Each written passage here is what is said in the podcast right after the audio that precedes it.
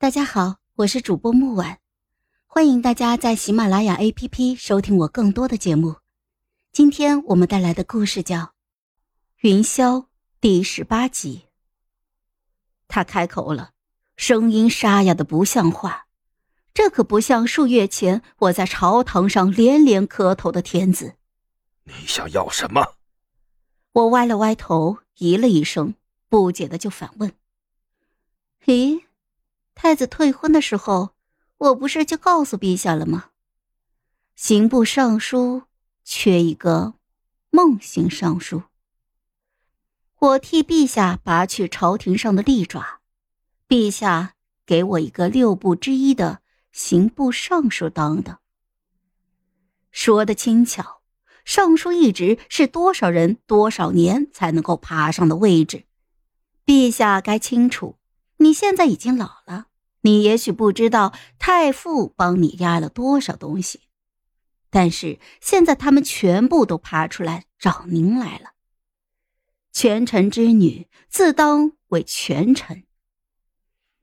其实我也能够理解陛下，被人压了一辈子，这好不容易寻个机会捅捅刀子，那定是要血流成河的。可是陛下，哼。您那一刀子捅的可是您自己身上呢，您可是除掉了你最大的臂膀。爹爹纵容着他和公主的好弟弟的小动作，还妄想当年的六皇子能够成为一代明君。哼！我吐出了一口浊气。这端坐明堂的天子，此刻只剩下缄默了。士族分立。权臣于朝廷之上，藐视皇权，腐败的王朝也就能让我碰到这庸弱的皇帝，叫我兴风作浪。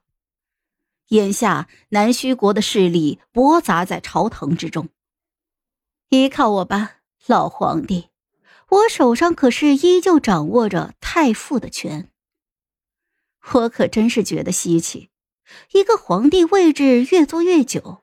怎么这权力却越来越散呢？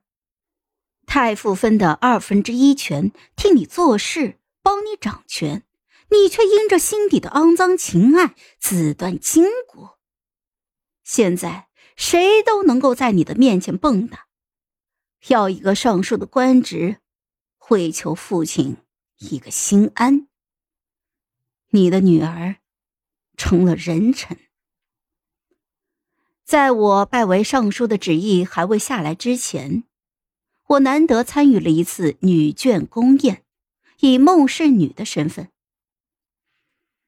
乔是个听话的孩子，只可惜灵儿不懂事儿。皇后娘娘怜爱的摸了摸我的头，颇为惋惜的说道：“你入宫的次数少，小的时候。”你爹抱你来的时候还只是一个小团子呢，瞅着如今都出落到如此标致了。灵儿退婚是混账了一些，可是本宫为人母也只盼着孩子好。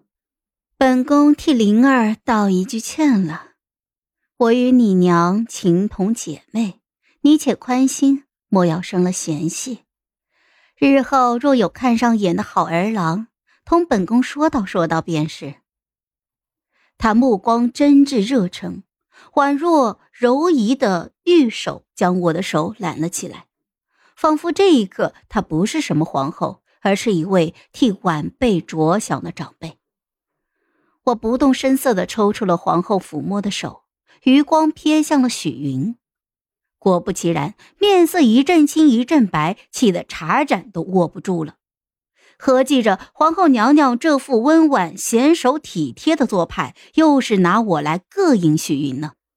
我自然乐意奉陪，想找晦气，那大家就一起不痛快。思及此，我就学着许云，用一副溺死人不偿命的腔调，朱唇轻启：“娘娘，你说的是哪里的话？不过是小女平庸，入不了太子殿下的眼。”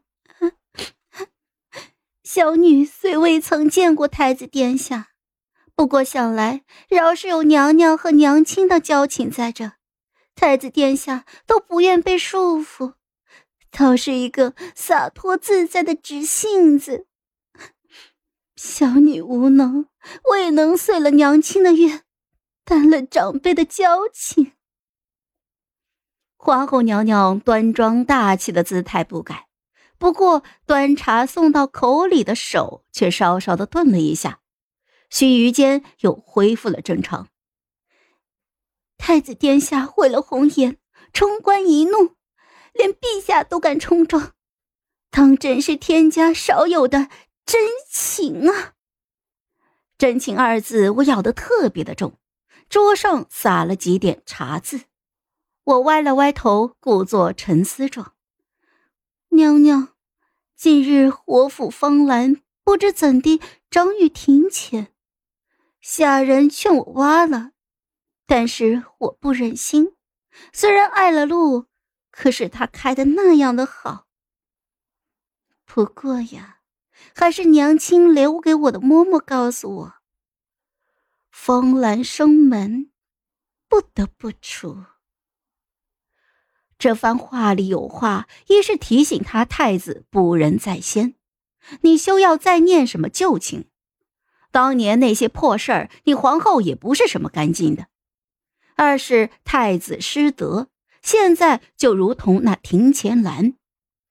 皇后失神了片刻，我刻意抖了一抖，左手的茶杯没有扶稳，几滴水渍就泼洒到了皇后的凤袍上。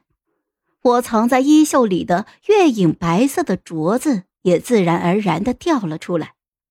我趁机将其戴到了皇后的手腕上。我佯装慌乱，赶忙就拿帕子做事要去擦水渍。从许云的角度看似，我好像是贴着皇后，举止亲昵。余光瞥到了许云，又炸起了毛。我勾了勾唇，见目的达到了，低低的笑了笑，像一条毒蛇吐着信子，用只有我和皇后两个人能听到的声音说。娘娘，这镯子上还刻着一个言字呢。好了，本集故事就到这儿，我们下集见，记得订阅和点赞哦。如果你有喜欢的故事，也欢迎在留言区告诉我们。